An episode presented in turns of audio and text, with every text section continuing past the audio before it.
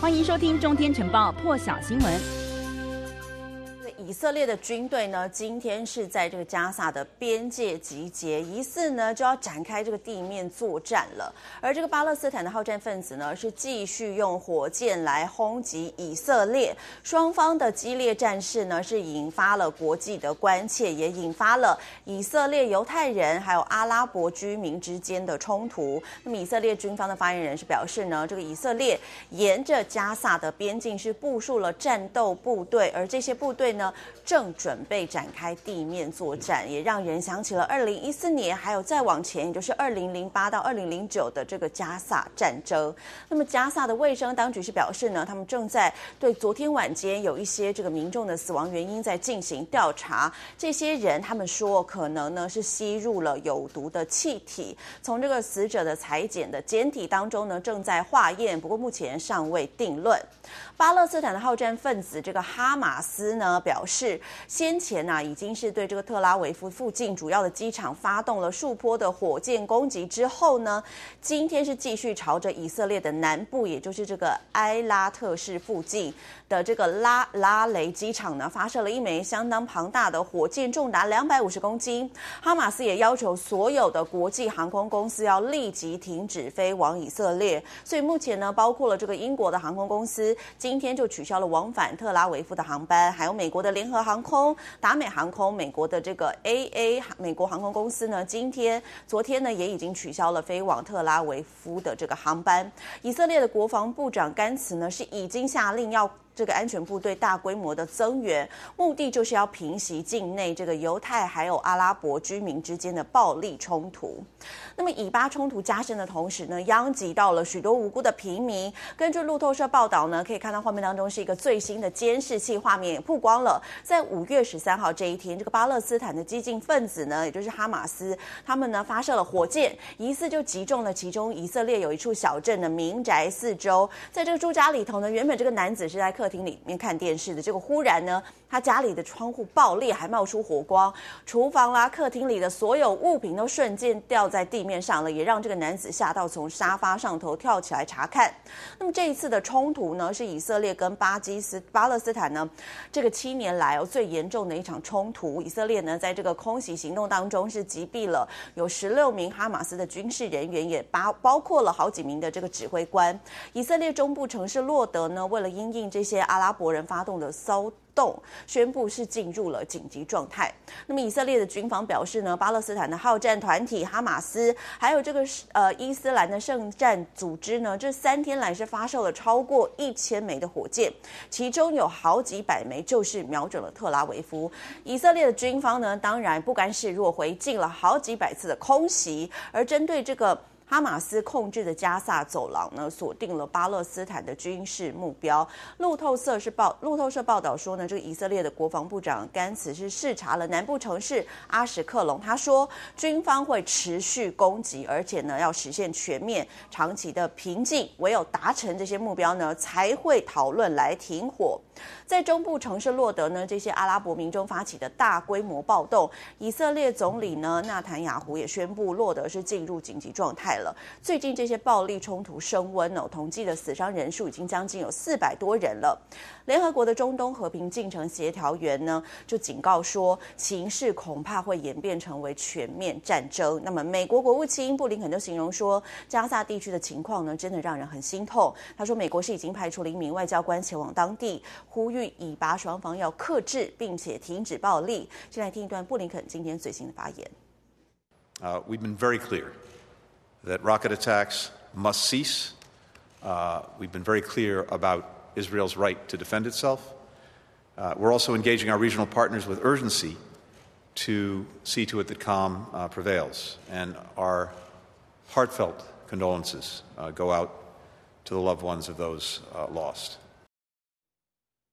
其他包括像是大陆啦、挪威、突尼西亚，还有这个都要求联合国安理会呢，十四号要公开举行一场视讯会议，来讨论这个以巴之间的冲突问题。但是路透社就报道说，有外交官员表示呢，美国是以正在进行这个外交努力为由呢，拒绝开会，还称这个联合国安理会的讨论呢不会有成效。不过美国呢仍然是为这个十八号的会议讨论呢保留了可能性。有官员就透露说呢，这个有。由十五国组成的安理会要讨论以巴冲突哦，其实呢，在这个星期是已经在私底下开了两次会议，不过至今呢都没有办法发布这个声明，因为呢，美国认为这样做呢是无助于情势。不过在今天，美国总统拜登又一次的公开表示，他是希望呢以巴双方可以减少火箭攻击，缓和紧张的这个局势。现在听一段拜登的谈话。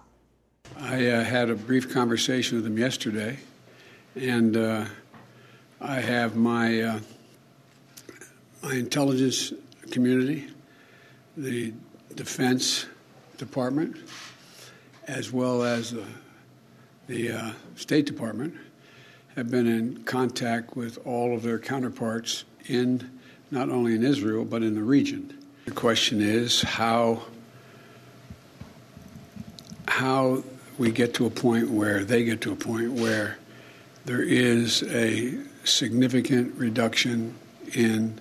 the attacks, particularly the rocket attacks uh, that are indiscriminately fired into population centers. 全球疫情的话题要来关注到的是，美国的 CDC 在今天是表示呢，已经完全接种完疫苗的美国人，不论是在室内或是室外活动，都可以不必戴上口罩，或是不用保持社交距离。不过呢，在搭乘这个大众交通工具，或是要前往医院啦、安养院等等的场所，仍然应该要继续维持这些规范。美国的防疫专家佛奇呢，也表示他支持 CDC 的决定。CDC 是表示呢，他们也根据了最新的科学研。研究显示呢，完全接种完完这个疫苗之后呢，可以预防重症还有死亡，也可以降低感染病毒以及将病毒传播出去的风险。所以呢，CDC 就更新了防疫建议，完全接种完疫苗的人在室内室外都可以免戴口罩，也不用保持距离。那么这也是 CDC 至今在这个防疫规则上做出的最大宽待。但是 CDC 强调了，如果这个地方政府或是一些公司行号商家啦，有要求要戴上口，口罩的话呢，这些已经完全接种完疫苗的民众也应该要配合。佛奇说了，已经完全接种完疫苗的人呢，外出不用戴口罩。但是如果呢，你会陷入到一大群挤到人挤人，大家会贴在一起的人潮里头的话呢，那还是要戴上口罩。至于其他时间呢，如果你已经是完全接种的话，而且呢，人是在户外，那么就可以把口罩放在一旁不被戴了。那么这也将使美国摆脱疫情严格限制，朝向全面开放呢，迈迈出了一大步。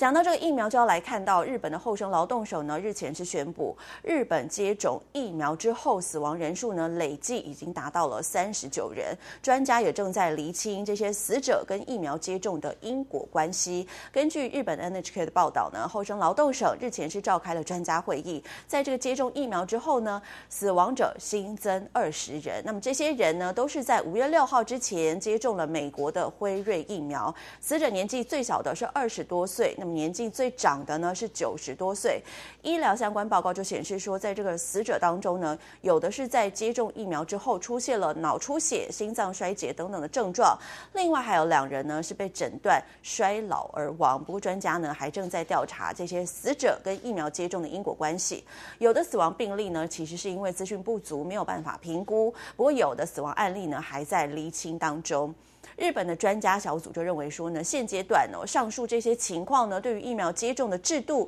并不会有重大的影响，所以呢，政府今后仍然会持续的推动疫苗接种。而针对这个持续延烧中的疫情，日本全国医师工会已经提出了请求书，要要求日本政府呢终止举办东京奥运和帕运。医师工会的代表是在昨天前往这个厚生劳动省提交了请求书，在请求书里头是表示呢，即使是举办无观众的赛事，也还是会有来自全世界各地数万名的选手，还有他们的队职员等等相关的人员来到日本，所以也没有办法否定是存在。危险性。此外呢，在这个日本的医疗人员也不得不长时间劳动的情况之下举办奥运，可能会导致地区医疗崩溃，而且要求这些在第一线奋斗的医疗人员担任奥运志工，也是一种不负责任的做法。所以呢，他们要要求终止举办奥运。请求书也指出呢，这个工会接获了很多抱怨，表示工会的成员医生呢已经忙得不可开交了，就连要协助来帮忙施打疫苗都很困难。根本也无暇来担任这些奥运之工。日本的全国医师工会负责人就在记者会上表示，对于选手而言呢，这或许很难堪，但总得要有人来出面要求停办奥运。为了替这些医疗从业从业人员来发声呢，所以他们斗胆提出了这些要求。他说呢，医疗现场弥漫着对政府不信任的氛围，怀疑政府呢是不是有在认真抗疫。更多精彩国际大事，请上中天 YT 收看完整版，也别忘了订阅、按赞、加分享哦。